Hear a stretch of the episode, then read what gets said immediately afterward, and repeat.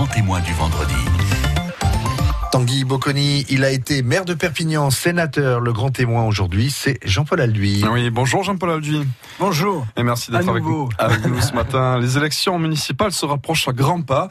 Votre successeur Jean-Marc Pujol n'a pas encore annoncé ses intentions. Est-ce qu'il doit être candidat?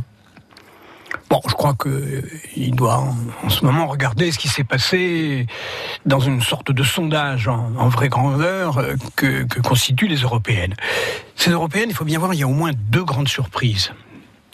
Premièrement, le, le Front National a vu ses voix se réduire moins 900 voix par rapport à 2014, moins 10% des voix par rapport à 2014, alors que partout en France, le Front National a augmenter son score des européennes de 14 aux européennes. Oui, mais ça, c'est sur l'ensemble du département. Je parle de hmm. Perpignan là. Hein. Euh, et, d'ailleurs, euh, à Perpignan, euh, en 88, en 93, en 95, le Front National était déjà à 30%. Mais là, il y a un tassement. Hmm. Alors que, le, je répète, le, le, taux de participation était supérieur et en plus, partout en France, le Front National a augmenté son score. Ça, c'est une première surprise. On n'a pas suffisamment insisté là-dessus. D'ailleurs, Louis Alliot en tire les conséquences, qui tout de suite en appel aux élus euh, du Parti des Républicains. De la droite, voilà. Mmh. Alors, quant à, Jean-Marc Pujol et, l'équipe municipale actuelle, c'est vrai que dans l'histoire de Perpignan, euh, jamais le, parti du maire sortant n'est arrivé quatrième à, moins de 8%. Donc Jean-Marc euh, Pujol est obligé de, bah, de se poser la question. En tout état de cause aujourd'hui, il a perdu son statut de, de, rassembleur potentiel. Donc on verra dans les mois qui suivent euh, quelles sont les décisions qui, qui, seront prises. Mais vous qui avez été maire, c'est votre successeur, hein, Jean-Marc Pujol. comment, vous, comment vous l'interprétez? C'est une sanction euh, sur son bilan? Je pense pas que ce soit sur le bilan. Euh, je pense que c'est plus sur la méthode, sur la démarche, sur la présence sur le terrain. Euh, J'ai l'impression, moi je, suis avec ma petite Vespa jaune dans, dans, les rues de Perpignan du matin au soir, que les, les Perpignanaises et les Perpignanais se sentent un peu euh, orphelins. Il, leur manque un, maire qu'ils voient, qu'ils touchent, qu'ils engueulent. Et, et, je pense que c'est cela que, que, que paye Jean-Marc plus que, que, que, son bilan. Hein. Euh, et vous, vous le jugez comment son, son bilan après tout? Vous avez, vous avez forcément il y a des éléments très positifs le, musée de Rigaud est, magnifique. Euh, le fait d'avoir amené l'université est également tout à fait euh, un vrai, un vrai D'avoir amené l'université en centre-ville est, est, également une très bonne chose. ce qu'on peut mais le problème, c'est que il faut fabriquer une dynamique dans une ville. Il faut fabriquer une dynamique économique, une dynamique sociale, une dynamique culturelle, une fierté.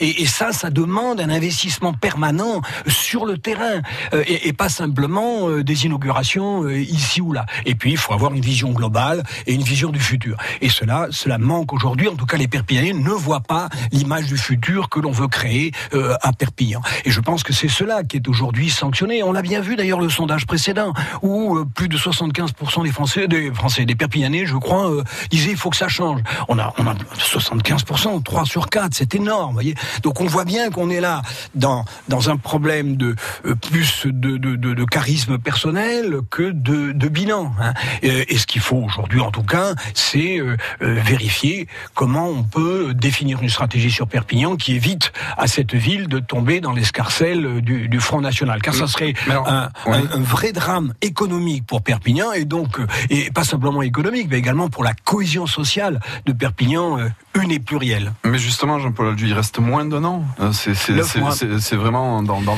pas longtemps. Là, pour oh. l'instant, est-ce qu'il n'y a pas une autoroute, tout simplement, pour Louis Alliot ah parce bah, que... Je crois pas. Ah. Je hmm. pense que, que Romain Gros, avec 20% aux dernières européennes, montre qu'il est aujourd'hui le vrai challenger, hein, si on peut le dire. encore que, lui faudra lui aussi bâtir un projet qui soit mobilisateur et surtout démontrer qu'il est capable d'être sur le terrain, qu'il est capable de développer ce qu'on appelle la démocratie participative, la démocratie citoyenne, ou pour laquelle le, le, terrain municipal est, est, le terrain privilégié. Et donc il faut bien démontrer qu'on a une nouvelle démarche, une nouvelle méthode, un nouveau projet. Ça, passe ça passera forcément par des alliances? Bah, De toute façon, une équipe municipale, elle doit rassembler. Hein. On ne peut pas diriger une ville si on n'est pas euh, sur un socle large. Il faut donc rassembler, rassembler, j'allais dire, la méthode en marche, hein, à la fois à droite, à la fois à gauche, en même temps, comme on dit. France Bleu Roussillon, 8h19, le grand témoin et Jean-Paul Alduy. Euh, Jean-Paul Alduy, vous étiez un partisan d'Emmanuel Macron. C'est toujours le cas après euh, deux années à l'Élysée?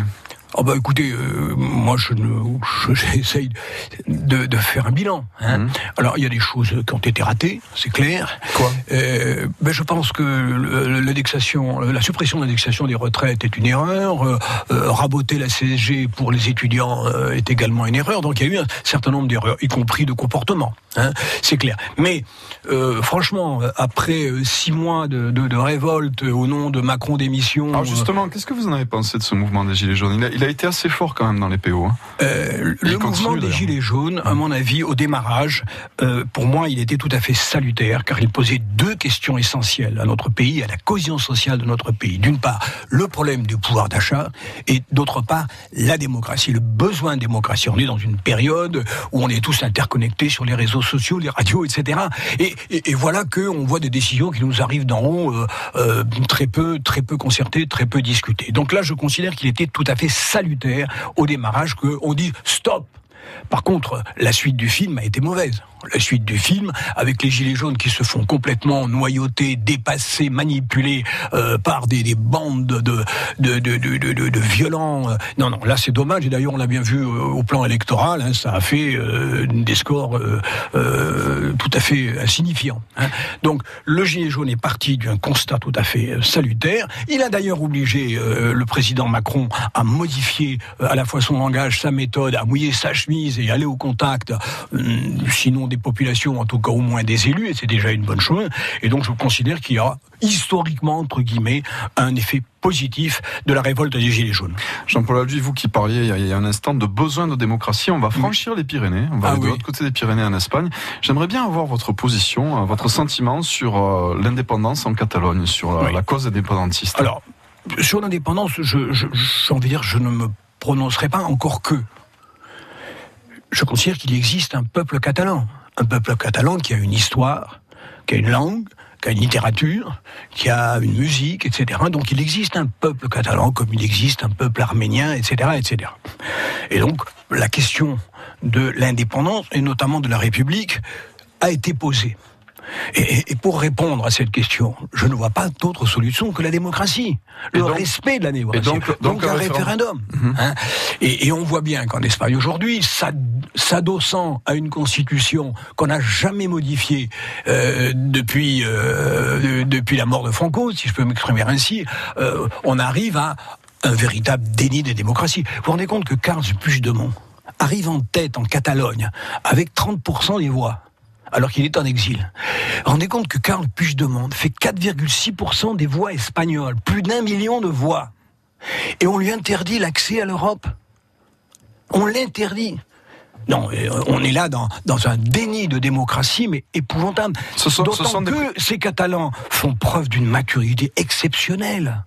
Pas de violence pacifiquement. Il revendique une seule chose, la démocratie. Parce que le pactisme, la démocratie font partie des, j'allais dire, des gènes du peuple catalan. Et donc, euh, personnellement, je suis révolté quand je vois ce qui se passe en Espagne et, en Europe aujourd'hui. Alors, le procès... Euh, en quelques mots, pour vous, ce sont, eh des, ce sont des prisonniers politiques donc pour Ah oui, oui, pour moi, ce sont des prisonniers politiques. Hein, euh, cela dit, le procès, bon, je l'ai suivi d'un peu près, je ne suis pas sûr que les, les, prisonniers soient, soient vraiment condamnés, car ils ont ils n'ont pas réussi à trouver les, les, les, véritables causes euh, qui permettent euh, les sentences exprimées euh, lors de, je sais pas quoi, 25, 30 années de, de prison. en tout cas, on le saura le 11 juin, puisque le, le, verdict sera rendu le 11 juin. France Bleu Roussillon, 8h24, le grand témoin ce matin est Jean-Paul Alduy. Ah, Jean-Paul Alduy, on va parler un petit peu économie, avec notamment le dossier EAS, cette entreprise aéronautique qui pique du nez depuis, depuis 20 ans. Euh, quelle est la solution pour vous Est-ce que ça peut redémarrer? Moi, je suis persuadé qu'il y a des savoir-faire qu'il faut à tout prix euh, sauvegarder. Je suis également persuadé euh, qu'il y a une place euh, pour ES dans, dans, dans, le dispositif euh, de l'Occitanie. Hein. L'Occitanie, c'est quand même euh, la région de France où l'aéronautique est la plus développée. J'en suis persuadé.